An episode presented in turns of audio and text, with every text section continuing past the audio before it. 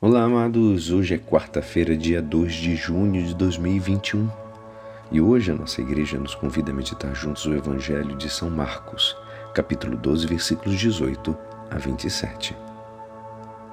Naquele tempo vieram ter com Jesus alguns saduceus, os quais afirmam que não existe ressurreição, e lhe propuseram este caso: Mestre, Moisés deu-nos esta prescrição se morreu o irmão de alguém e deixar a esposa sem filhos, o irmão deste homem deve casar-se com a viúva a fim de garantir a descendência de seu irmão. Ora, havia sete irmãos. O mais velho casou-se e morreu sem deixar descendência. O segundo casou-se com a viúva e morreu sem deixar descendência. A mesma aconteceu com o terceiro, e nenhum dos sete deixou descendência. Por último, morreu também a mulher. Na ressurreição, quando eles ressuscitarem, de quem será essa mulher? Porque os sete se casaram com ela. Jesus respondeu: Acaso vós não estáis enganados por não conhecerdes as Escrituras nem o poder de Deus?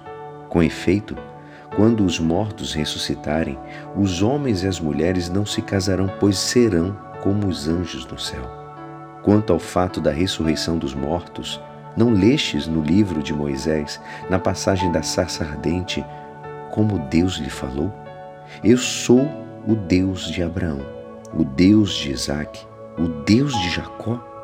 Ora, ele não é Deus dos mortos, mas de vivos. Vós estáis muito enganados. Esta é a palavra da salvação.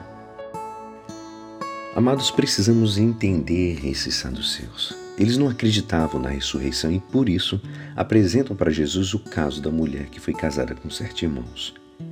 Que lei é essa?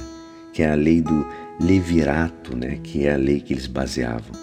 Se o homem casado morresse e deixasse filhos, sem deixar filhos, o seu irmão deveria casar-se com a viúva para suscitar descendência ao irmão morto e para amparar a viúva.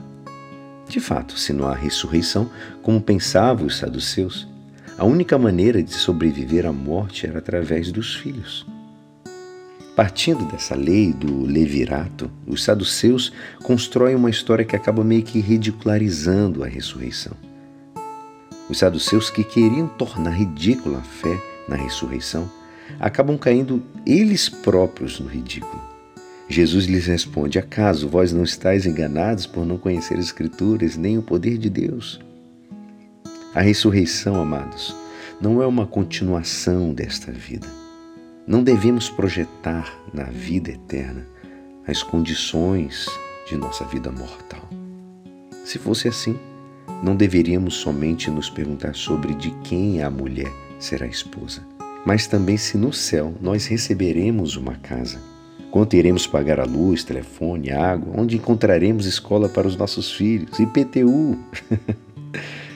Se assim for, vazia a nossa fé, amados. Se assim for, a vida eterna deixará de ser uma bênção para se tornar uma maldição. Cá entre nós. Se a vida eterna for a duração indefinida desta vida terrena, então prefiro não ressuscitar.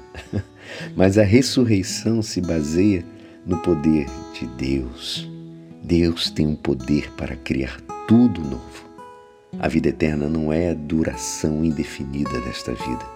Vida eterna é uma forma que nós encontramos para dar nome à vida que Deus vive e quer nos dar. Trata-se de um instante pleno de sentido e de realização. É a plenitude. Nossos olhos e sentimentos não conseguem, não conseguem enxergar quão grande é. E é assim, esperançoso que esta palavra poderá te ajudar no dia de hoje que me despeço. Meu nome é Alisson Castro e até amanhã.